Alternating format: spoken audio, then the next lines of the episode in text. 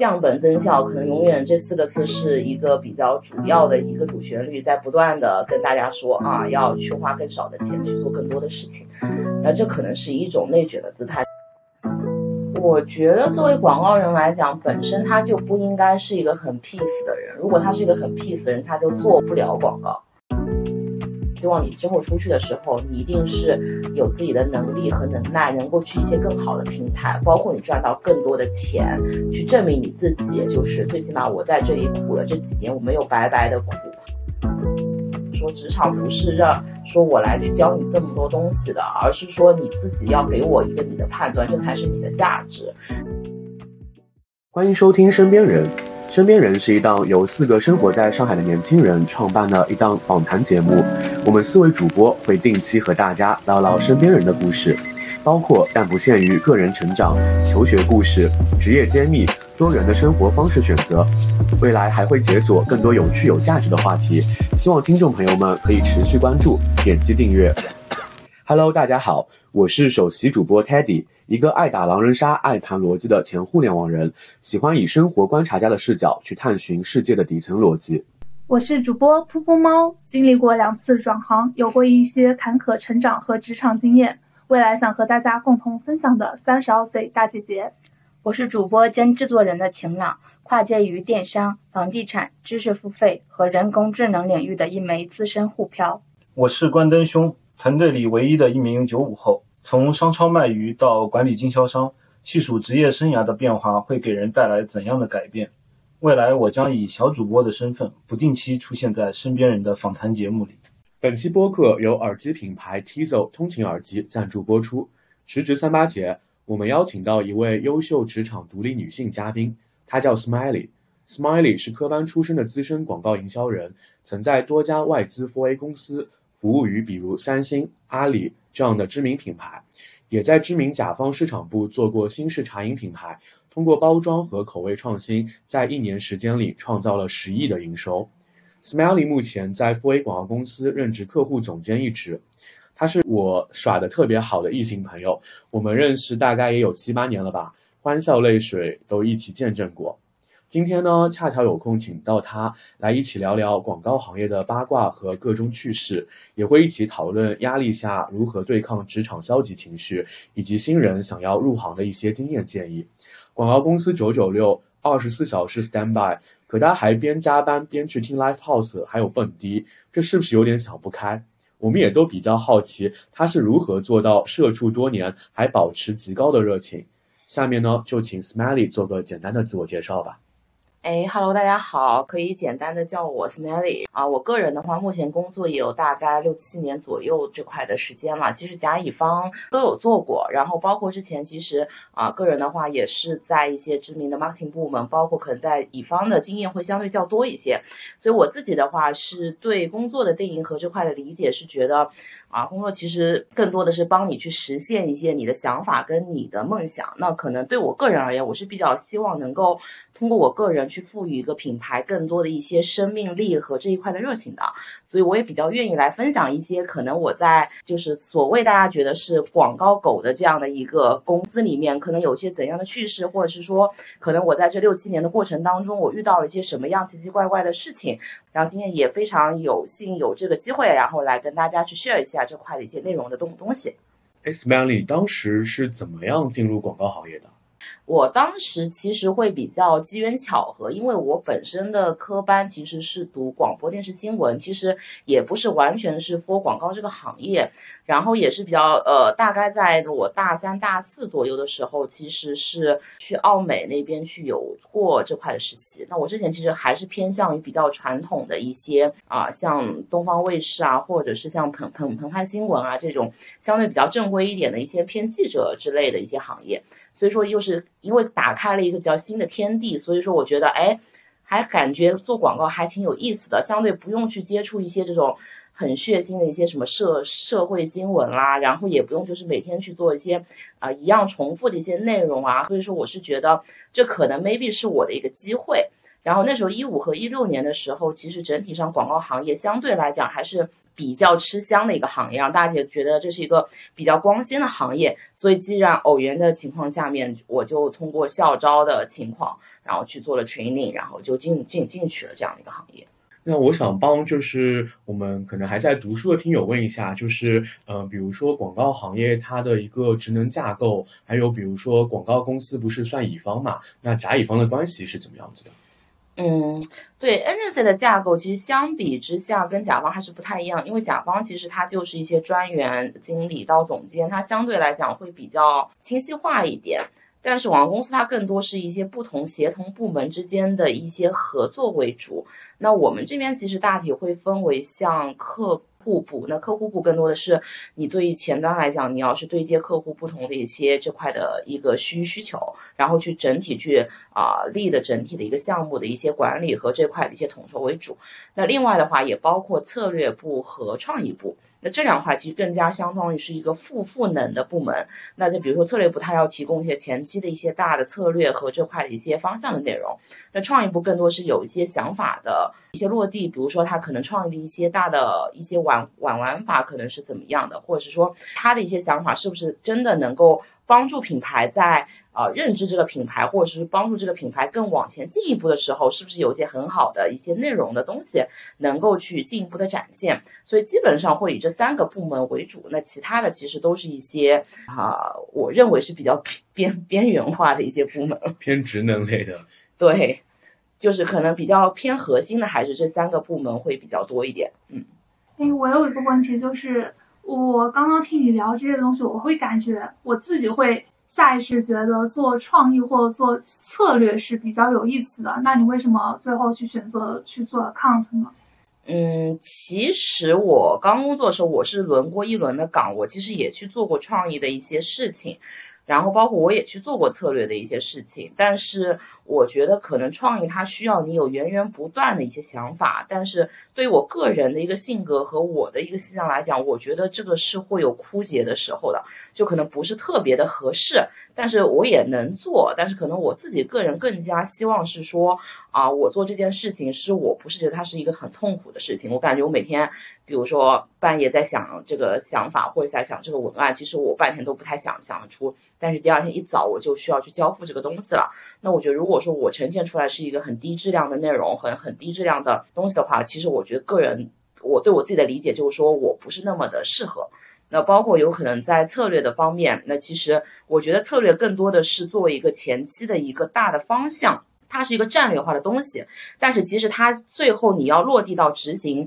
还是需要有个更具象的内容。所以说我自己对策略的理解是，它是一个前期的一个。嗯，导师的这样的一个引引引你到这个家门的这样一个动作，但是我个人更希望说，我是作为一个项目整体的一个操盘手，我可能是能够把各个的啊不同的 part 可以更好的做好，然后我作为一个整合人，然后把这些东西变成一个项目，然后最终很完美的去交付和落落地。可能我自己对我自己的个人定位是这样子的。那你觉得作为一个优秀的 account 来说，就是哪些能力是最重要的呢？我觉得第一重要的就是你沟通这块的一些能力啊，因为其实做 account 来讲，它是它跟相对策略跟创业不同，它是要直面到客户各种的需求，包括跟客户之间的一些沟沟通的。那其实现在的客户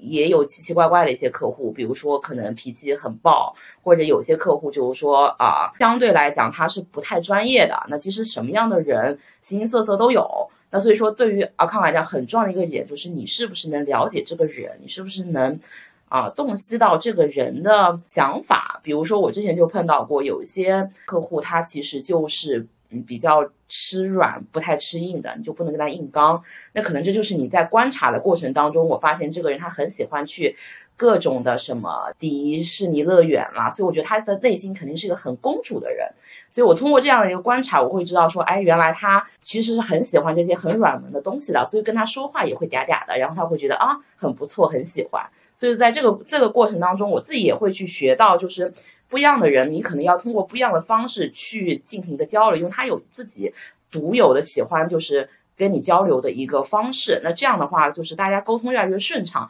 那其实对我们来讲，我们也是更方便跟他们互动，我觉得相对来讲会更好一点。除此之外，我觉得会比较重要的是说，其实，在一些整体的一些项目的管理啊，包括把控啊，或者你的内容能力上，其实它对于阿康也是有一定要求的。其实大家对于阿康的理解，可能有一些啊人觉得就是，哎，我做客户很简单，我就是前期哈拉哈拉，对不对？然后我后面就没没没我的事儿了，我就可以把这个项目，因为。东西也不是主要我做的，我可以把这个项目完美的做完。那其实不是的，其实更多阿康有时候是创意没有时间，策略没有时间，大家没有时间的时候，其实都是要自己去做所有的东西的。可能你的压力就是你可能变成一个四面手、八面手，甚至是十二面手，去去解决客户各式各样比较奇奇葩葩的一些需求的东西。客户愿意为这个东西去付这个费用，那你其实，在中间是作为一个最主要核心的 key person，需要去做这件事情的。所以我是觉得，可能这三个能力相对来讲是比较重要的。对，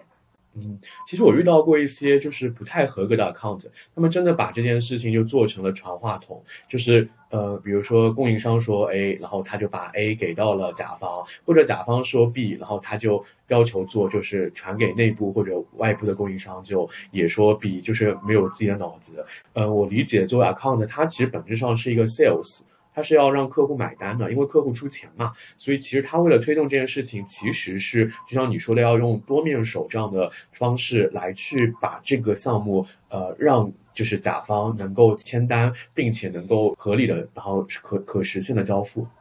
嗯，可以这么理解，但是它跟 sales 又不太一样，因为 sales 可能它并没有这么多的能力，我理解更多是一些卖东西的能力，但是。阿康能力是你本身对于这个市场和对于这个品牌你是有了解和认知的，你知道客户心里在想些什么样的东西，那你是不是能够把他的心里的所所想的内容能更好的去展现出来？因为现在越来越多的品牌，可能它不是说我只是很简单的像什么脑白金广告一样，对吧？或者像蜜蜜雪冰城你爱我我爱你，就它只是喊一些口号，那可能它更多的希望是把这些东西能够啊更好的去卖给用户。因为只有它东西能真正的卖给用户了，那乙方才会有预算去做事情。如果这个东西没有办法去变成一个实质性结果的东西的话，其实相对来讲，它只是一个看似很高的一个品牌的曝光，但是可能对用户的心里到底对这个东西有印象吗？我觉得大体上是没有这块印象的，可能像过眼云云烟一样，整个记忆就是感觉好像没有发生过这一件事情一样，也不会记住你这个品牌。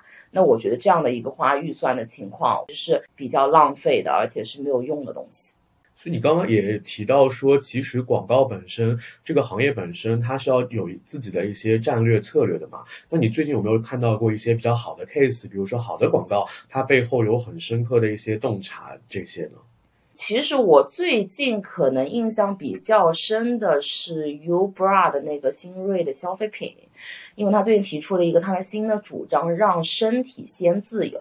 所以我觉得这个点他就写非常的好，因为他“先”这个字就很妙，因为我觉得“先”这个字它相当于是说啊，更进一步的就是把大家用户跟女性之间的一个连接，就是我可以去想象到这样的一个穿 bra 的这样的一个这块的一个想象的空空间吧。就比如说，可能更多的人会去讲 bra，像内外这种品牌，他可能讲 bra 更多的是会讲是说，啊，其实没有一个身材是微不足道的，他会讲这个。但是我觉得就是，但是对于用户来讲，他其实会讲说，那这个点我是有共鸣，但是你跟我之间的连接度到底是什么？我感觉是没有没有看到的。所以说，其实让身体先自由，给我个人的感觉是说，它更是像你怎么样去呼吸，去了解你的一些一些产品可能有别特有的一些舒适的特性，可以让在你在这句话里面能更进一步的去展现出来。所以我是觉得像这样的一个 strategy 的一个更新和迭代，甚至说它是用第一人称去讲述可能一个女孩怎么样蜕变的这样一个故事。其实我个人是看到那个广告的时候，我真的觉得这个广告做的非常好。对，我是觉得就是一些新锐的消费品，它的洞察很多都是非常的尖锐的，因为它够尖锐，所以说它才能够被用户认知到。因为现在市场上品牌太多了，就是各个各个领域，只要你能想得到的领域，都有无数的品牌在去做这块的一个竞争。所以说，你更需要的是有个很尖锐的，甚至说你在你的一些细分领域里面能够去占据一席之地的东西。那刚刚说的就是这些洞察，或者说这些创意的灵感。都是从哪里来的呢？我觉得第一个是你呃，本身我觉得作为一个市场人或者是广告人来说，很重要的一件事情是你要去观察你身边的人，因为那个是我进公司第一份工作的时候，我刚开始我老板给我的课题就是这个。他其实那个时候没有让我去先马上去做各种的项目，他的第一个给我的任务就是说，可能我们的啊 team 总共有十五个人这样左右，那我需要你在一周、两周以内的时间里面去观察每一个人，他喜欢什么，讨厌什么，他对什么东西是感兴趣的，他会其实会给我一个非常有趣的这样的一个课题，帮助我去更好的了解其实。你对人性的观察是怎么样的？所以我在这个过程当中，我个人觉得我是学到了比较多东西。因为我之前我也不知道洞察是什么，我感觉这个词就很虚，我就觉得是不是很装逼的这种词，然后大家在那边胡胡扯。什么叫洞察呢？这个东西感觉就是很飘的一个一个内容。但是你深入的去了解了人性之后，我觉得就是说人性，因为。我个人的理解，人性可能就是无非就是一些吃喝玩乐，包括可能对一些爱情、亲情、友情这种永恒的话题嘛。但是这些话题里面，它其实有很多东西是可以延伸出来不同的诠释的内涵的。所以我是在这个过程当中，我个人觉得还是学到了比较多。然后包括怎么样去做这块的呃一个 present 啊，去更好的去了解说，哎，原来他。喜喜欢，比如说很喜欢吃一些甜的东西，是因为他的压力很大。那这个人为什么最近他好像对这件嗯很之前很喜欢一些比较鲜艳衣服的呃衣服，为什么最近很喜欢一些比较黑色的衣服了呢？那可能他最近有很正式的场合，他需要去呃去有这样一份着着装的一个改变。所以说你在这个过程当中，你会观察到很多人为什么会做出一些新的改变，他是有一个契机的。但这个契机就是要其实是需要。你在你的生活当中观察到更多的人，真正的到生活里面去观察这件事情，其实是比较重要的。因为每个人的个性都不一样，但是大家有为什么有些人会喜欢一件东西或一件品牌，它一定是有一个共性的。那这个共性 maybe 就是你可能能拿到的一些品牌的这块的机机会。对，比如说可能像之前蕉内的什么重新定义基本款，因为之前从来没有任何的一个。品牌是说基本款这件事情有多重要，但是它就是细分了基本款的赛道，就说明基本款很多人来说，基本款对于这些用户来讲，他对基本款是有需求的。比如说我可能今天我不知道穿什么，但我觉得我可能穿一件衬衫，我穿一个黑色的裤子，那这样的一个很普通的 dress code 的基本款一定是没有错的。所以我觉得这个就是一个用户的需求，但是你能不能观察到这样很细很细的内容，那真的是要你花时间的。所以很多人其实。做市场广告，他不一定想东西一定会在办公室，你其实还不如你花点时间跟你的朋友打打电话，哎，你发现他给你的一些话语，maybe 就存在着你想要的答案。哎，那我有一个问题，就是你们会不会跟朋友或跟同事聊天，聊着聊着觉得这个点非常的不错，然后就立马拿手机把这一句话给记下来？啊，有有有有。就是，其实就是大家会去聊，可能因因为我们可能因为我们是一些协同的作业，或者说我们会去了解说，哎，为什么这个品牌它是希望去做这件事情的？那我们会想说，你喝了这个东西，比如说可能是以一个呃像可口可乐或者是 NFC 果汁之类的，那你喝了这个东西，你给你的感觉是什么？很多人喜欢喝可乐，是因为可乐它够爽。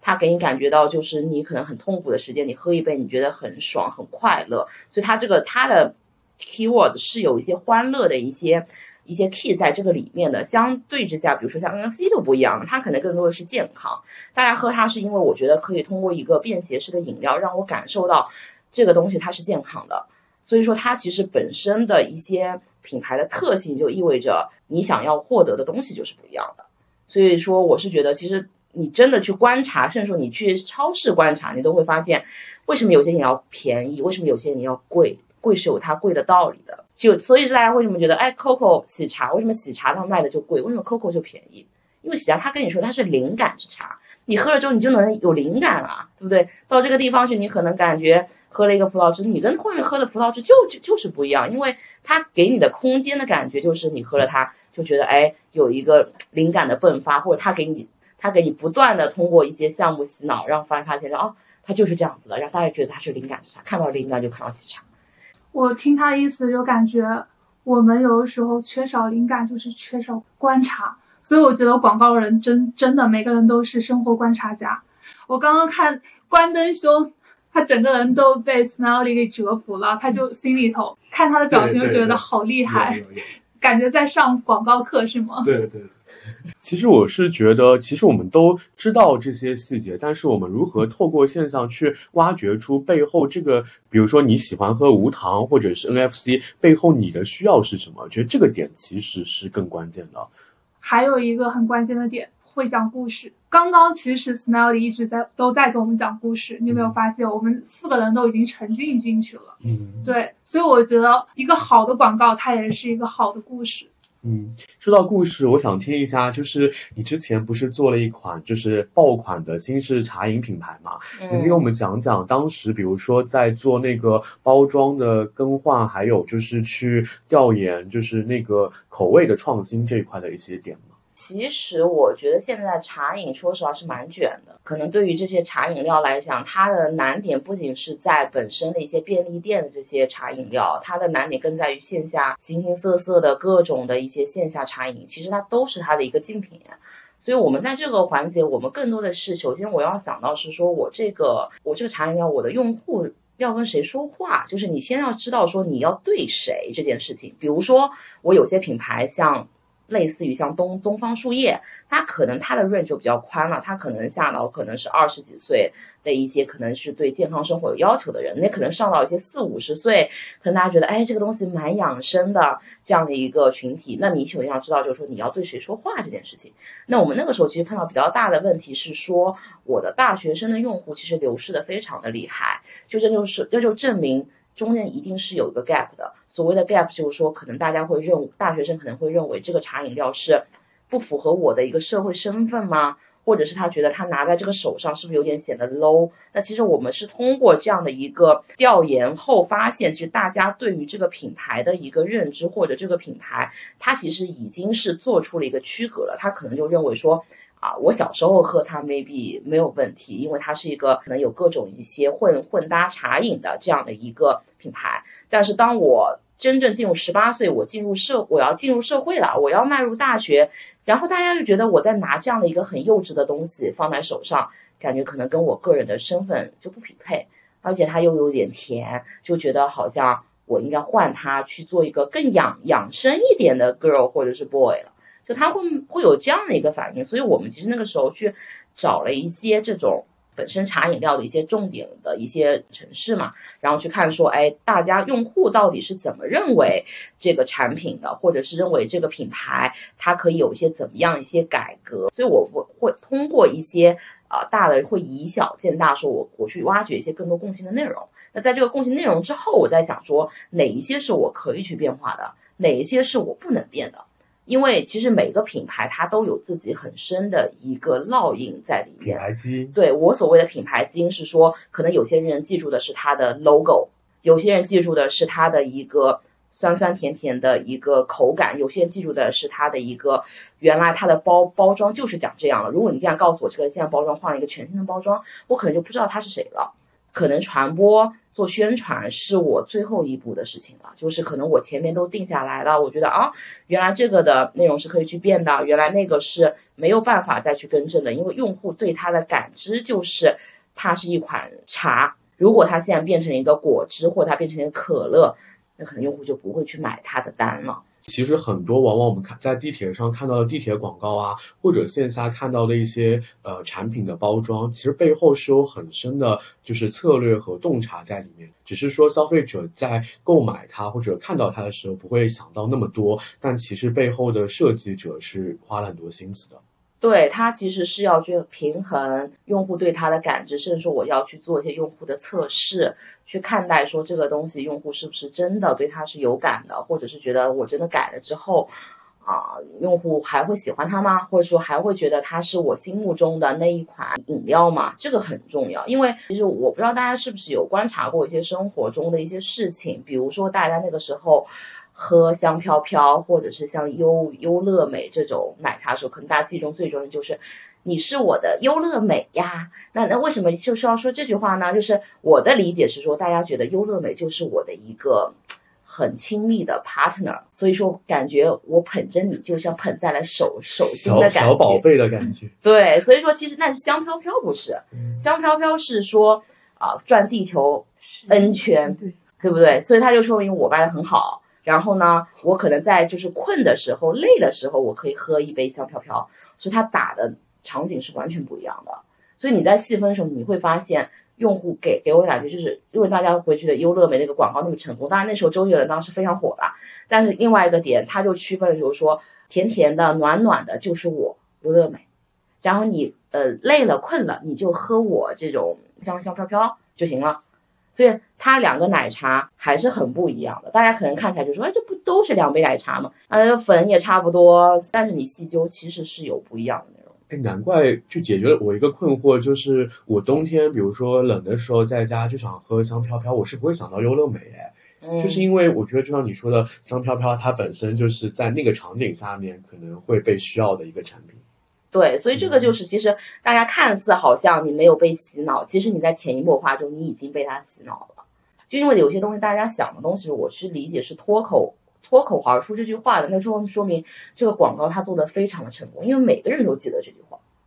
我刚刚看到晴朗一直都在频频点头，非常认同你的观点。我我觉得我们的听友应该也是，可能很多没以前没有想到过这么深刻的一些点，对吧？那你在就是呃挖掘这么深的这个过程中，你自己是有看过很多书吗？有没有一些书可以，比如说让感兴趣的一些听友们可以去就是学习？其实我看的书会比较杂，因为我会看一些小说，我也会看一些跟广告之类比较垂的书。我觉得，如果大家其实想去更进一步的去提升一下自己对生活的观察力的话，我觉得可以看一些像李新平这种，就可能在广告界他已经深耕多年的这样的一个作家。因为他有写过一些像台湾的书店这样的一些文案，其实我觉得那个文案是非常有一些洞察力跟想法的。那如果大家就因为另外一个就是比较碎片化的时间，如果大家觉得哎我没有这么多时间去真的去深耕去看这么多的内容，那我觉得大家也可以，比如说像我会在得到上会去听一些商业洞察的借鉴，那可能就是你用碎片化的时间，你每天早上只要花十分钟，你就可以给你听一个。相关的故事或者是相关的内容，也能也能让你了了解就这个世界目前在发生什么，或者大家背后的一些动因到底是什么。那另外，我可能比较喜欢看一些像像之前看的小说，我可能看过比较王小波的一些书籍。啊，你看王小波，哦那时候我们高中好多女生在追。对，因为我会看一下他的书籍，之前看三嗯像三毛也会看，对，但现在可能看的就不多了。对，其实我会看一些就是可能比较杂一点的，因为我觉得你做广告，你如果一直看专业书籍，说实话那是没有用的，因为可能对你来讲，你觉得哇，人家写的真不错，但是你到你的是真的给给给你一个需求，你会发现你也是不知道的。无从下手。对，因为还是一个点，你没有更多的时间，你也没有更多的思考，所以我的建议是，其实大家可能更多的是说，可以花一点碎片化的时间去了解，或者是去认知，或者有可能你去听场这种讲座。因为我之前听过那个马小波马老师的这块讲座，他的讲座让我全程四个小时，我连手手机都不想看。盛家广告那个。对，因为那时候我就全程在记一些笔记。他的讲座真的非常的厉害，就是感觉全程给你去讲一些他很干货的东西，但是你又不觉得他很干，就是他是给你娓娓道来的去讲一些故事，包括他跟那个方太之间长达十年多这一块的一些相关的合作的一些内容，包括他给 B 站做的后浪的这个广告。对，所以我是觉得他是一个非常厉害的广广告人。我印象很深，因为那场我是跟 Smiley 一起去听的。我印象最深的一句话就是那个 CEO 他就在那个现场重新定义了新消费主义。他说，新消费主义就是人在大把大把的挥舞着手中的钱的过程中，才更加了解认识自己。我觉得这句话就还一直记得好多年啊，可能有三三年了吧。对，反正他那个时候就是确实，因为他后来就疫疫情了嘛，就基本上那三年时间停滞了，也没有什么一些线下的讲座，所以我觉得那场讲座给我的感觉就是印象是非常深的。我是觉得啊，真的，人家这么的厉害，这么的牛逼，确实是有他非常深的一个功底，而且他背后是花了非常多的时间去锤炼和去打打磨自己。哎，听到这里，我觉得真的好过瘾啊！就是因为我是一个很喜欢听故事的人，就还想再继续深挖一些别的故事，比如说，嗯，广告行业都说其实是还蛮内卷的，那就是现在就是这么多年下来，你自己感觉广告公司内部它是一个什么样的现状？还有就是有没有一些呃八卦呀、有趣的事情可以听一听？广告公司，我觉得内卷应该各个行业都卷吧，现在大体程度上。但是广告公司行业的内卷可能不是在说是，呃，我觉得不是卷自己，是被客户带着一起卷。简单来说是这样，因为现在甲方其实也很卷，就包括他们他们对于这些要求 KPI，他们也是有个很明确的业绩要求的。那他们的呃难点和他们的一相关 KPI 可能就会去转移到。各个不同的广告公司，让他们也一起开始去做这些事情。那可能我觉得这个可能 maybe 是之后的一个主旋律，因为在经济情况不好的情况下面，所以大家可能更多的是降本增效，可能永远这四个字是一个比较主要的一个主旋律，在不断的跟大家说啊，要去花更少的钱去做更多的事情。那这可能是一种内卷的姿态，可能一六一七年那个时候，相对来讲，整个广告行业还算比较新兴，包括客户手上有很大把的预算。但是现在不同的是说，可能这种几百万的项目，也有很多广告公司也非常的感兴趣，包括一些大的广告公司。所以这个还是蛮不同的。可能之前这种一千万以上的项目，大的广告公司才能看看得上眼，就我觉得啊，我愿意 try 一下，我愿意花我的时间。但是可能现在更多的是通过无数个项目累积成一个一两千万的项目做的，精打细算。对，所以说这个的话还是跟之前的行业的现状还是蛮不同的啊，包括可能要维持一些客户的关系，甚至是说要跟客户帮客户订订车啦，帮他订机票啦，帮他去做一个私人管家的一个身份啦，那可能也是需要的。那你会不会就是有时候听上去就是万一？分寸没有掌握好，就是可能出卖了自己的身体或者灵魂啊。那我觉得吧，那要看人。那如果说这个客户真的，嗯，长得很帅，对不对？或者是很很漂亮这种，那我觉得嗯也可以考虑吧。哦，对，我有认识，就是男生做 PR 这一块的，他其实有女朋友，但是他都跟他的女客户说他是单身，然后他女客户就。跟他关系特别好，很多都在暧昧的这种，所以他的业绩非常的好。你业绩那么好的原因是因为也这样了吗？我我我倒是没有这种需求啊。你真是不不相信他的实力是吗？刚刚都给你讲了那么多行业里面的这些故事，那都想走捷径吗？就是刚刚讲，就是这个行业其实非常忙碌啊，因为你也说了是要融入到客户的，就是生活中。那会不会，呃，因为我像我的认知，就是有些就广告营销行业其实还是蛮多内斗啊，还有比如说，呃，各种色情的故事。会不会因为很多人其实对于广告行业是从看了那个《Mad Men》那个广告狂人那个剧里面才有对这个行业有所感知的嘛？那个男主不就是？非常花心，然后各种打情骂俏，很多玩弄很多女女性，对吧？我觉得作为广告人来讲，本身他就不应该是一个很 peace 的人。如果他是一个很 peace 的人，他就做不了广告。原因是因为他一定会接触形形色色的人，然后去感受可能人生中不一样的事情，那我觉得才能去做得了广告。这个可能是我对广告认知。广告公大家也知道，可能 gay 就相对比相对比较多一点嘛，对不对？那也是个人他自己的喜好，我觉得没有权利去这块去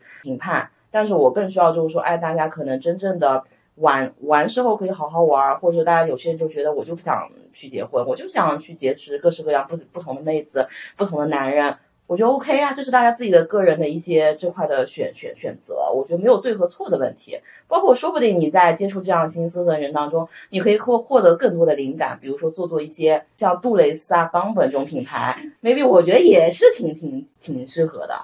哎，我刚刚没听过瘾，我还想再听一些细节。你你身边有没有遇到过一些实际的例子？比如说就是在内斗啊，或者是有没有什么吐槽的点？比如说供应商啊，或者是就是客户啊，或者同事。其实也会有吧，就我觉得更多是说不同部门之间的这块的一些合合作。其实本来来讲，如果在时间比较短的情况下面，大家其实是希望更高效的去完成这件事情，但是可能有一些相关合作的部门，他就会比较敷衍。我所谓的敷衍，就是说他提的内容一看就是不 OK 的，就是没有花心思啊和精力，或者有一些可能我们 account 这边的有一些同事，他可能自己就是没有什么能耐跟能力，他就是脑脑子里面就是空的。然后我之前遇到过一个最奇葩的事情是，可能就是一个两三百万的项目，但是却。有十二个人一起去参与这样的一个项目的 brainstorming，我觉得我的内心想，我觉得肯定是有什么问题。正常是多少人？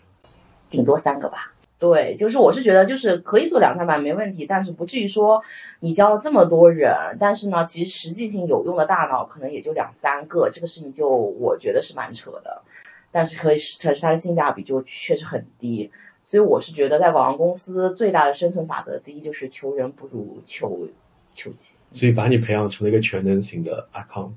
但是我不会设计画画。嗯嗯，那作为广告，就是你现在也是一个嗯广告公司的中层管理嘛，对吧？总监的 title，呃，有没有一些就是过来人的一些酸甜苦辣可以跟我们分享？还有有没有一些就是带团队的建议呢？我觉得偏向于酸甜苦辣的话，其实比较大的是说我可能在一个。项目整体的一个上上限吧，因为其实，嗯，我觉得大家应该也清楚，其实我们都是要 follow 一些，比如说大的一些代言，或者是说一些啊拍摄，我们都是要 follow 这块的时间，包括前期其实是要花出非常多的精力的。所以我觉得，其实对于我个人而言，可能我最大的成就，呃，感知是，当我花了一两个月的时间，我的项目最终上线，然后。无数的人在这个评论里面说，他说哇，这个点好棒，或者是说哥哥我好爱什么什么之类的啊内容。所以我是觉得，就是最起码我是觉得我的东西是被更多的人看到的，甚至说他能在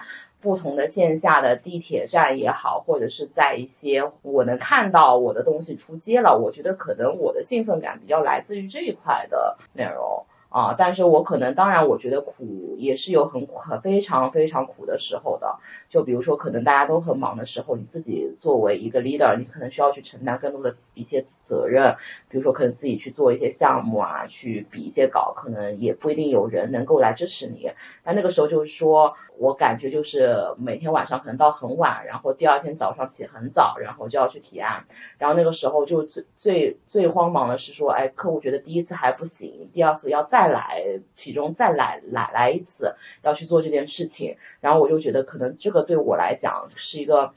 又锻炼我自己，然后又是很心身心很煎熬的时候，因为我是觉得我是不是真的可以自己独立的一个人去做三四百万的一个项目，甚至我不需要依靠任任何的人，然后我可以凭自己的能力把这个项目能够真正的做下来，最后能让客户去买这个单。就我可能会花更多的时间去思考，哎，客户的想法他是怎么去想这个内容的？他为什么会觉得这个呃想法是能够让他买单的？我这间项目的亮点到底是在哪里？其实我会无数次的在否定自己之后，我又无数次的去肯肯定自己的内容。当然，最后的结果是我赢下了这个标，带来了就是可能对我来说业绩是很其次的东西，但是可能对我个人的一个认可来讲是感觉是更深的。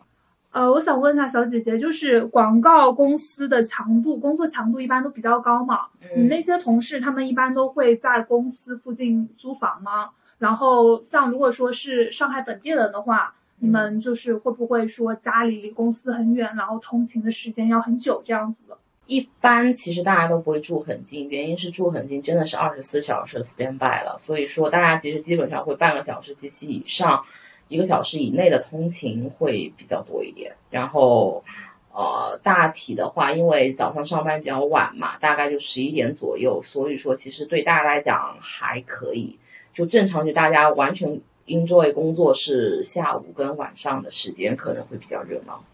呃，我还挺认同这种的，就是如如果住在公司附近的话，经常会容易被喊过去加班和做一些急活。对，所以之前我就是。我就是住在浦西，然后在浦东上班。我之前就是因为在这上一家公司待了快四年吧，然后我就每天坐十三站，但也还好，整体的话可能就四十分钟左右。那我每天还坐一个小时的地铁呢，但是我觉得坐地铁还是可以干很多事情的，有的时候可以看看书，然后我基本上每天都是通勤的时间在这边听播客，所以就后来自己有想过要去做一档小宇宙播客的节目嘛，然后就拉了大家来入伙了。下一个问题。这个问题其实是来源于我们的就是听友粉丝群，因为最近其实不少的就是小伙伴他们都发现就是职场现在太卷了嘛，所以就产生了很多的消极情绪。那包括比如说呃近期很多公司在裁员啊，然后或者是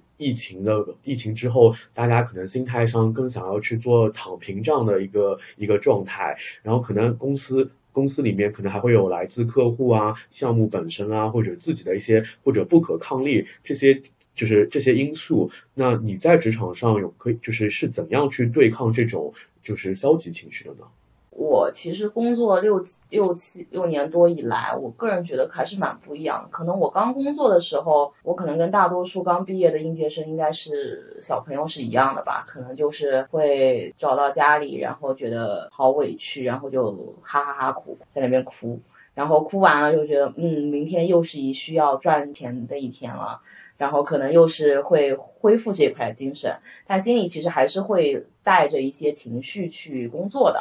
但是其实我是什么时候开始改变的？我觉得 maybe 是从我工作第三四年左右的时候，因为我那个时候记得我老板跟我说过一句话，就是说职场不是让说我来去教你这么多东西的，而是说你自己要给我一个你的判断，这才是你的价值。其实我觉得那时候，我觉得这句话，我个人那时候觉得他也是在胡扯，但后来我真的自己深度思考之后，我觉得这句话是对的，就是。因为其实，在职场，他不是你爸，他也不是你你妈，所以说他其实没有这个义务来教你这么多的内容。那其实你自己是要有个思考，就算他你的思考不一定是对的，或者是说他听起来有点幼稚或者是可笑，我觉得都没有问关系。但是前提是，你去想了这件事情，你做这个动作其实是非常重要的。就是让我觉得说，哎，你是一个态度非常好的人，或者说你是一个真的为这件事情已经花了时间的人，但是可能你现在能力不够，所以包括你的经验不够，所以你没有办法能够去达到这样的一个程度。我觉得这个是没有问题的。那另外的话，我是觉得其实大家也是可以去找一些朋友，有时候比如说晚上。吃完喝完就是可能去酒酒吧去喝喝啊，我觉得也是问题不大，因为我觉得有时候这个也是蛮解解压的，甚至说有可能为什么发现很多可能在一些 bar 啊或者是一些 live live house 广告公司的人会比较多，我觉得原因应该也是压力会比较大，所以他们其实会通过这种的方式去更好的去宣泄自己的这一块的一个情绪的出口吧。所以你平时就是除了工作之外的一些，就是去抵抗消极情绪，就是应对生活的这种方式，就是呃听 life，然后蹦蹦迪，对，或者是有可能去公公园里面走走走一下，这样之类的，嗯，或者让自己静静心，嗯，哦，我觉得可能是需要的，就是说必须要有一些自己的时间来做自己的喜欢的事情，然后去嗯对抗或者说去缓解这样的情绪，对，因为。我觉得现在的，说实话，现在我觉得可能，特别是零零后给我的很多的感觉是，他们可能不是很愿意吃苦。最起码在我现在的感觉上，跟九零后和九五左右的，我觉得差别还是比较大的。就是他们会觉得我没有必要去花那么多的时间，或者是说我这么辛苦，我可能有一个捷径可以走，我宁愿去走这个捷径。那我觉得这可能是目前可能整个 General Z 的人群上面他们去显现出来的一个共性，maybe 就是这样子的。但我觉得他没有跟好跟坏的问题。那我觉得如果说有些人他觉得 OK，我不愿意，但是我有更好的方式能让我自己变得更好，那我觉得他也是一个选择的一个途径。或者说大家刚毕业的时候，每个人身上都是有一股傲傲气的。那我觉得可能随着时间跟时间不断的一个推进，包括一些社会的一些锤炼之后，其实慢慢的是会有一些变化的。但是我觉得可能对我来说最重要的是你的本身这个人他是人心本身他是善的，我觉得善良这件事情非常重要。我突然利益就拔高好多。哦。刚才你说的那个零零后不愿意吃苦，这个本九零后也非常赞同。对我也觉得现在。公司工作又内卷又内耗，包括你刚才一直提到的降本增效，我的感受非常的深刻。我就是属于因为公司裁员裁了很多，然后我要去填补那个大坑的那个增效的那个人，所以我每天都在连轴转，特别的累。但是你那天跟我说，你觉得九点半左右下班都不算是加班，可能常态就是十十一点、十二点这种。零零七的这种状态，我觉得你真的好厉害。他以前就是比稿，我有见证过两三点还就是刚好下班打车回家的时候。嗯，我以前跟晴朗有过，就凌晨三点还在为某一家公司工作，然后后来我们觉得不行，这家公司我们一定要离开。他觉得还是不要那么辛苦，就是刚毕业还是要去找一份呃正常一点的工作，健康的工作吧。对，相对当然也没有说广告不不健康啊，我们是觉得。你很 enjoy 这种状态，然后他也会给你很多成就感，会给你很多灵感，嗯，让你有这样的一个机会去历练你自己，我也觉得很不错。我今天听你讲完这些东西，我我都想去做广告了。那现在其实很多人在唱衰广告，哎。你自己是怎么看待这个行业的呢？而且其实就是最近不是很火的那个 Chat GPT 崛起嘛，那就是机器人都自动作业了。那在这个大大背景下，你有没有担心过，就是自己作为一个就是三三十岁之后的广告人这块的出路呢？因为很多人是觉得 agency 三十五岁就是终点嘛，是吃青春饭的。那你是怎么看的呢？我觉得有几个点吧。第一个，我是觉得。广告行业，说实话，当然它一嗯，也直白说，它一定是没有之前一六一七年、一五年那个时候这么的风光的，因为包括可能现在整个供需的情况，它也不是这么的平衡跟协调，所以我觉得就是整个行业，但是我不是说它在走下坡路，因为它现在目前其实各家公司它都在找寻一个可能作为在这个行业里面的一个优势吧，比如说可能有些公司它的创意就很好，有些公司是它的。一些做整合营营销化的业务其实是蛮好的，或者另另外有一些公司它可能是做一些啊转化不错，所以我觉得可能是要找准自己的赛道。那我觉得最起码你在每每个公司来讲，它都是有一个自己很大的一个优势，能够让这个客户印象深刻的。那这个是我觉得是能持续走下去的一个比较重要的一个原因。那另外的一个 ChatGPT，其实我们最近也在热议这件事情，但是我觉得可能。